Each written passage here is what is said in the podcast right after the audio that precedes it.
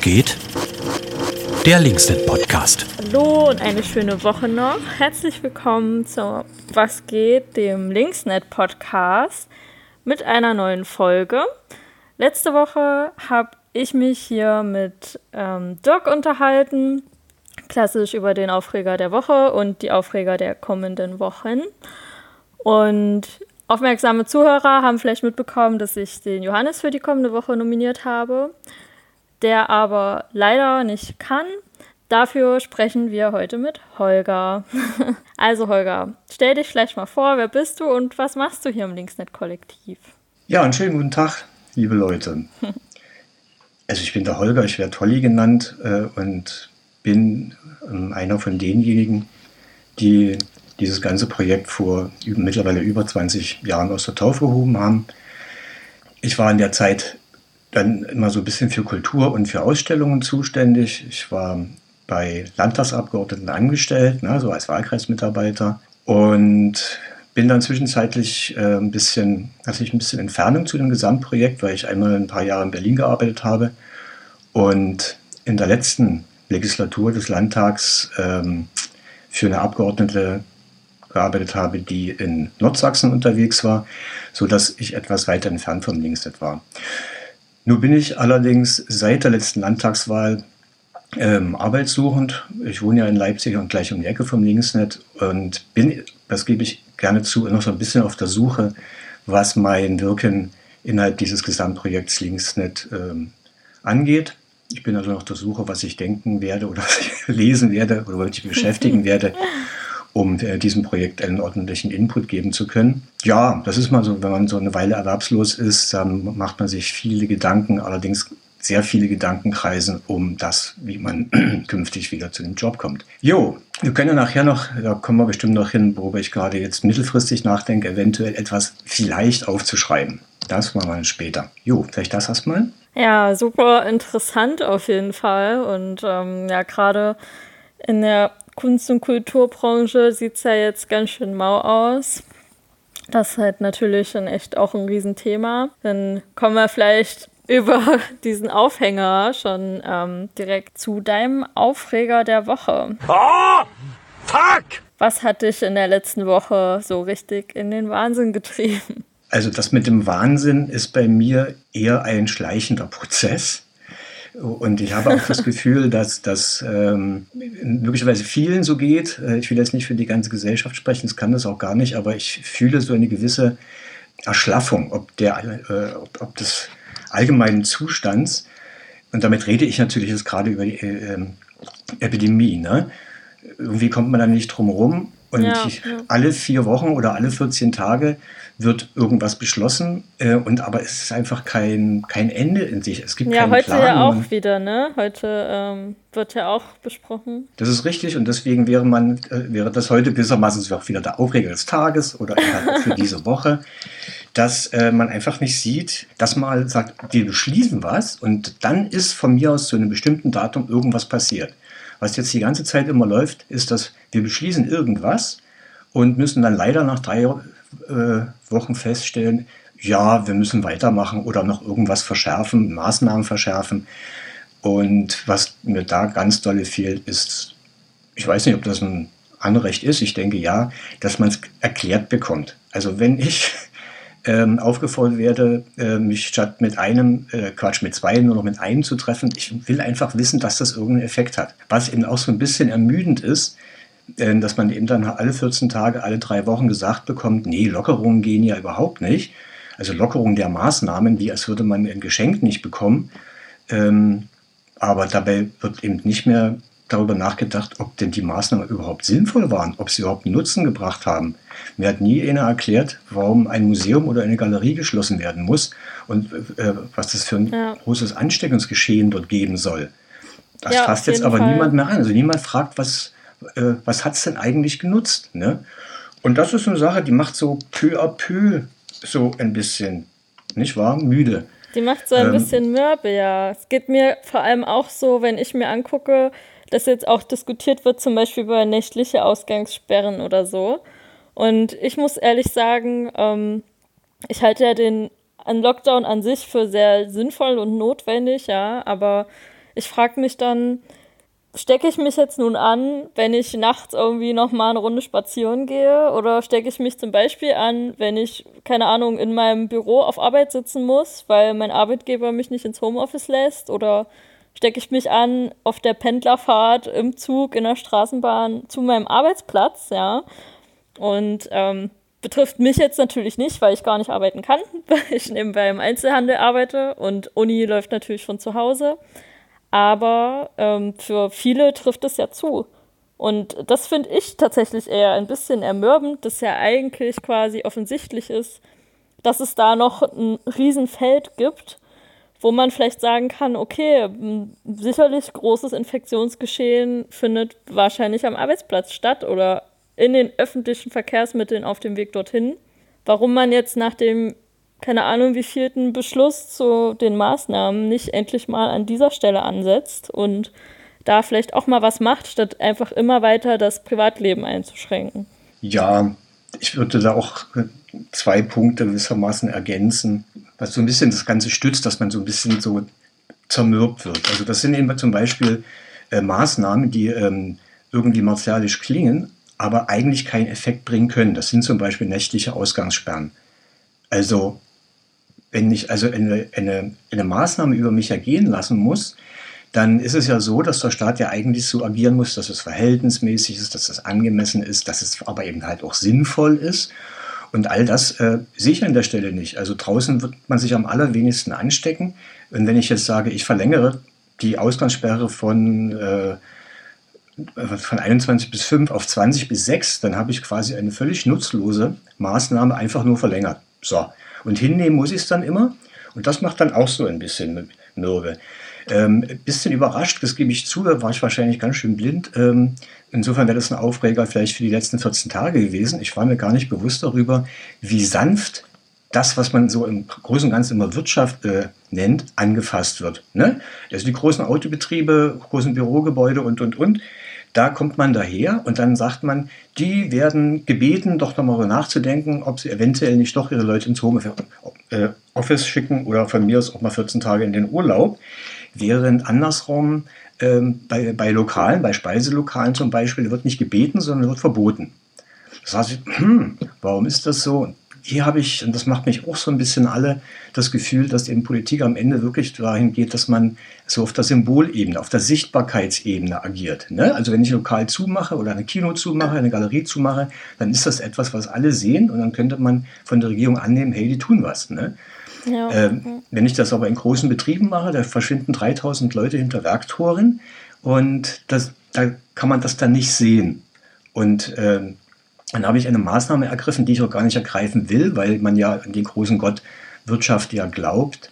Äh, und dann geht ja hier ganz schlimm alles den Bach runter. Und das ist dann schon eben auch zermürben, wenn man eben auch in Krisenzeiten gezeigt bekommt, wir leben in einer Gesellschaft, die stockkonservativ ist, ähm, also eben arbeiten, beten und noch eins, also konsumieren. Ne? Also kurz vor Weihnachten, das war ja der Wahnsinn. Das da hat man wahr. eben da hat man ja äh, zum Beispiel Weihnachtsmärkte nicht aufgemacht, obwohl die im Freien stattfinden. Und ich habe mir immer gedacht, okay, im Zentrum von Leipzig gibt es keinen Weihnachtsmarkt, aber in den Brühlischen Arkaden, da stapeln sie sich. Na, also diese Dreieinigkeit, aber arbeiten, beten, konsumieren, das ist die Gesellschaft. Und das macht mich auf Dauer dann auch ein bisschen äh, alles, gebe ich ehrlich zu. Und letzter Punkt, dann können wir dann an dieser Stelle ähm, dann vielleicht auch das Thema dann auch wechseln. Aber vor Monaten schon haben Leute immer wieder darauf hingewiesen, dass das, wie das hier abläuft, eigentlich nirgends steht. Ne? Also, dass sich die 16 MPs da treffen mit der Kanzlerin, das ist nirgends vorgesehen. Also, dass die was beschließen. Und dann haben sie gesagt, ja, die Parlamente müssen wenigstens äh, irgendwie beteiligt werden. Und da hat man es dann auch mal gemacht. Ne? Da hat man irgendwas beschlossen. Danach äh, hat der Bundestag ein bisschen getan, als wir da miteinander reden. Und dann haben die, die da irgendwas nachbeschlossen, was vorher schon beschlossen war. Und dann hat man gesagt, das darf aber nicht wieder vorkommen. Und jetzt alle 14 Tage äh, erleben wir es, dass es immer wieder vorkommt. Immer das gleiche Gremium, nämlich die 16 MPs und die Kanzlerin, entscheiden irgendetwas, aber sie sind überhaupt kein Entscheidungsgremium. Und an dieser Stelle ist es halt dann schon ein bisschen bedenklich, wenn auf der einen Seite Maßnahmen ergriffen werden, wo nicht erkennbar ist, ob sie einen Sinn haben, ob also die Eingriffe in meine Freiheit äh, tatsächlich berechtigt sind, weil sie eben Sinn machen oder aber eben nicht. Und gleichzeitig ist es ein Gremium, was eigentlich keine Entscheidungen äh, treffen kann, weil es es gar nicht gibt. Und trotzdem ist, hat sich jetzt ganz, ganz selbstverständlich etabliert. Ja, das ist so ein bisschen ein Eingriff in das, was wir hier demokratische Verhältnisse nennen und wird aber akzeptiert. Also ich sehe den großen Aufstand nicht und das macht auch ein bisschen müde. Ich könnte mir ja selber sagen, ich stehe ja auch nicht auf, ne? Aber so, ja. dass das so hingenommen wird, das macht dem halt auch ein bisschen müde. Ja. Naja, ich denke mal, da wird sicherlich in den nächsten Monaten und wahrscheinlich auch Jahren sicherlich noch die ein oder anderen ähm, Diskurse zu geben. Ich denke ja, mal auch nach der Pandemiezeit, die ja hoffentlich dann vielleicht doch irgendwie mal dann in Sicht ist irgendwann, wird sicherlich auch noch viel aufzuholen geben, beziehungsweise aufzuarbeiten, ist vielleicht das bessere Wort. Ja, aber vielleicht kommen wir jetzt zu besseren Aufhänger. Was steht diese Woche bei dir an? Gibt es etwas, was dich vielleicht für diese Woche schon aufregt oder gibt es vielleicht auch irgendwas, worauf du dich diese Woche freust? Boah, freuen ist ein bisschen schwierig gerade. Okay. es wird spannend. Siehst du, ich war, ich war, du siehst, ich bin nicht gut vorbereitet. Also wie gesagt, ich versuche immer noch so ein bisschen äh, mich irgendwie zu belesen und äh, irgendwie auf den Gedanken kommt. Und ich, äh, ich habe ja in meinem früheren Leben Philosophie studiert, also studiere Philosoph. Mache ich ja auch. Och, ja, und, und wenn man dann in die Politik ähm, sich begibt und dann stellt man immer fest und immer mehr fest und kriegt es immer deutlicher gezeigt, die Grenzen von Aufklärung, dann äh, sucht man eben nach Wegen, inwieweit man sie doch noch retten kann, um dann immer wieder an den Punkt zu kommen, dass die möglicherweise nicht zu retten ist. Und trotzdem kann man eben halt nicht aufhören. Ne? Und deswegen äh, habe ich mir vorgenommen, ein Buch zu lesen von Alain Badiou über Metapolitik. Mal, können, mal sehen, ob das aufklärend ist. Äh, also zumindest in meine Richtung. Mal schauen. Und das andere, das ist jetzt äh, näher parteipolitisch, ich habe das jetzt schon ein bisschen, also einiges davon gelesen. Es ist eine Broschüre rausgegeben worden von so Mitgliedern dieser Partei, Verantwortungsträgern, äh Quatsch, Funktionsträgern, Mandatsträgern und Trägerinnen. Es soll ja nach der Bundestagswahl ähm, einen Mitgliederentscheid geben, ob die Partei, also die Linke, sich bekennt zu einer zur Einführung eines bedingungslosen Grundeinkommens. Und die, die sich jetzt zusammengeschlossen haben und eine Broschüre rausgebracht haben, die sind da also ganz, ganz, ganz dolle dagegen und haben gewissermaßen eine Aufklärungsschrift verfasst, warum das BGE schlecht ist. Da bin ich jetzt äh, bei mir noch, da brauche ich auch noch so ein bisschen von anderen Leuten Feedback, ob sich, äh, ob man da gewissermaßen reagieren soll. Also ob man sich da mhm. hineinbegeben soll. Ich, man muss ja seine Kräfte auch so ein bisschen einteilen. Wenn du sagst, es ist sinnlos, dann macht man es vielleicht eher nicht. Ja. Genau. Äh, jetzt ist eben, ähm, mir noch nicht ganz klar, was die Tribüne ist. Also wo findet der Streit eigentlich mhm. statt? Und da gibt es ja mehrere Möglichkeiten. Man könnte sagen, die einen sagen so, die anderen sagen so. Und in der Mitte geht es um diejenigen, die unentschieden sind, die unter Umständen mit, mit, mit Argumenten zu beeindrucken werden.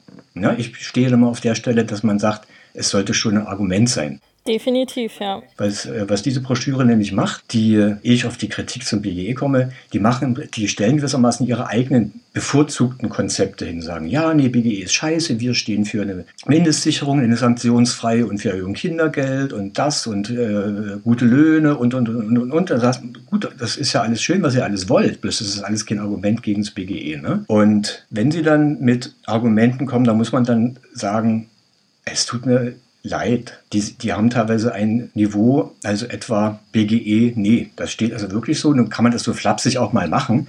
Bloß die, diese, diese Aneinanderreihung von Worten, wenn ich das jetzt nicht Argument nennen möchte, die sind häufig nicht besser.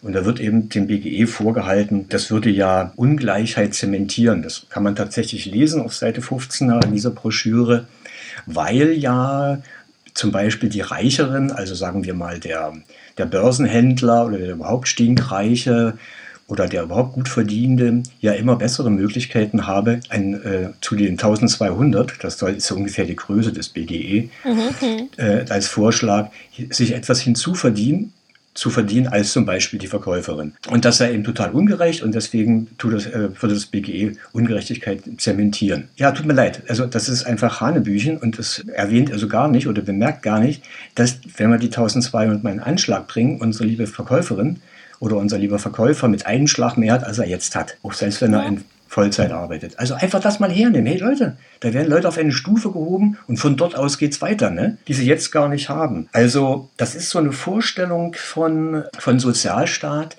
der sich auf etwas richtet, ähm, nämlich auf Bedürftigkeit. Das heißt also, sie sagen, also hier einfach mal ohne jede Prüfung oder und alle kriegen irgendein Geld, geht ja gar nicht.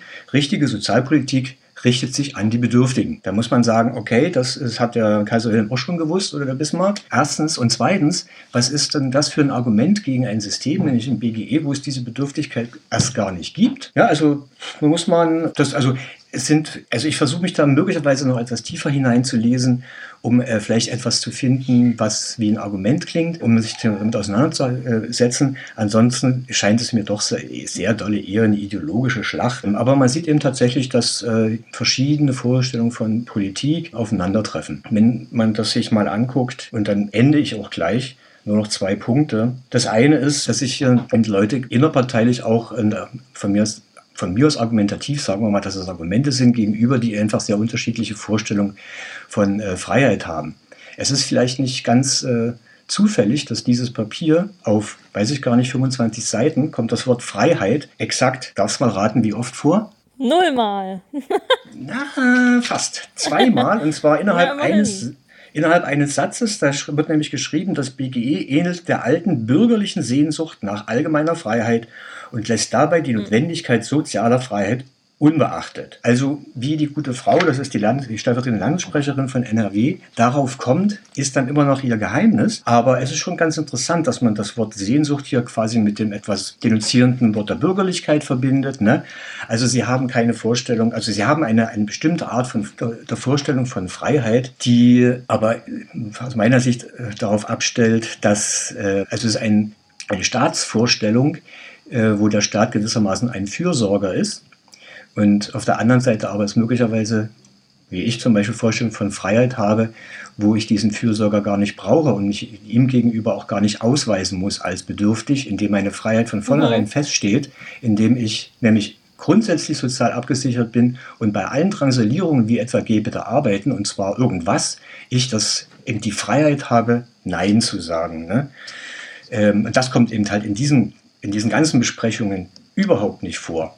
Und letzter Punkt, weswegen ich gar nicht weiß, äh, wie weit man sich mit dem Ganzen befassen muss im Sinne der wirklich inhaltlichen Auseinandersetzung, ist natürlich, wenn du einfach merkst, dass Argumente oder Worte, Losungen gebracht werden, die so ein kleines bisschen eher demagogisch sind. Denn äh, die Leute, die das sagen, sind sehr klug. Es sind äh, Fraktionsvorsitzende im Bundestag beispielsweise, also ganz wichtige Leute, die daherkommen und sagen, also ich finde es total ungerecht, wenn Millionäre äh, äh, ein Grundeinkommen wollen, ne?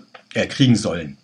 Also ja. nach dem Motto, bitte kein BGE für Friedrich Merz oder hm, so. Ne? Hm. Dann wissen Sie natürlich auch ganz genau, dass diese Leute wie Friedrich Merz, also die oberen 5%, das ganze Projekt bereits bezahlen.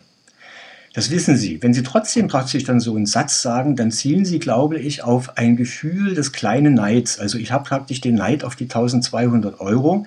Und dabei geht es aber um die Millionen, die diese sehr, sehr reichen Leute haben. Ne? Aber ähm, angesprochen wird der kleine Neid. Das kommt mir ein bisschen spießbürgerlich daher und ich weiß aber, dass das, wie gesagt, kluge Leute sind und sie sagen es dennoch. Ich würde dem immer dann auch so einer flapsigen Art und Weise entgegenhalten wollen. Wie wäre es denn, eine besonders reiche Person wird in einem Lokal, in einem großen Lokal, dringend aufgefordert, eine Saalrunde zu schmeißen. Hätte sie dann ein Recht auf einen Drink? Ich denke ja. Ja, und, ja. das wäre gewissermaßen jetzt ein Anfang eines Plädoyers für eine vernünftige Auseinandersetzung mit dem Projekt BEE. Und ich denke, wenn man mich in den nächsten 14 Tagen wieder, dann können wir, also befragt bin ich dann ein bisschen schlauer und aussagekräftiger. So, so, so viel also zu deinen kommenden ein, zwei Wochen. Sehr schön. Das habe ich ganz schön geschwafelt, wa? Na gut. ja. hm. Aber es war ein interessantes Gespräch. Wir kommen langsam zum Ende dieser Podcast-Folge. Da bleibt jetzt bloß noch die Frage, wen nominierst du für die nächste Woche? An sich war nur noch Johannes übrig, der noch nicht in diesem Podcast war. Wie sich das anhörte, wird er es aber auch in der nächsten Woche nicht schaffen. Daher denke ich mal, eröffnen wir den Reigen vielleicht einfach wieder von vorn und du wählst einfach frei irgendjemanden aus. Ja, ich habe jetzt die Reihenfolge auch gar nicht im Kopf, aber einen der, glaube ich, lustigsten äh, Menschen, die äh, in unseren Zusammenhängen agiert, ist der Jenser und den würde ich dann nominieren. Dann haben wir vielleicht nächsten Montag ein bisschen äh, Freude und Fröhlichkeit. da machen wir nach diesem eher ernsteren Podcast. Vielleicht nächste Woche eine ganz lustige Runde mit Jens. Gut. Sehr gut. Dann vielen Dank, dass du dir die Zeit genommen hast und ich wünsche dir und allen anderen natürlich noch eine schöne Woche. Vielen Dank. Tschüss.